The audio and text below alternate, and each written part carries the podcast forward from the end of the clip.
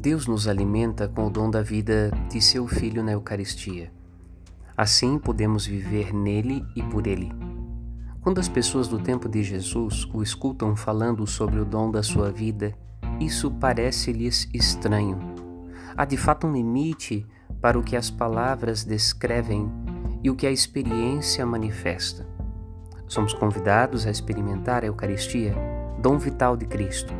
Para isso devemos como nos ensina São Paulo, discernir o corpo do Senhor, isto é, compreender o mistério de graça que a Eucaristia nos comunica, procurando o quanto podemos nos preparar para este encontro místico com Cristo e com os irmãos que conosco partilham a mesma fé. Meditemos, Padre Rodolfo.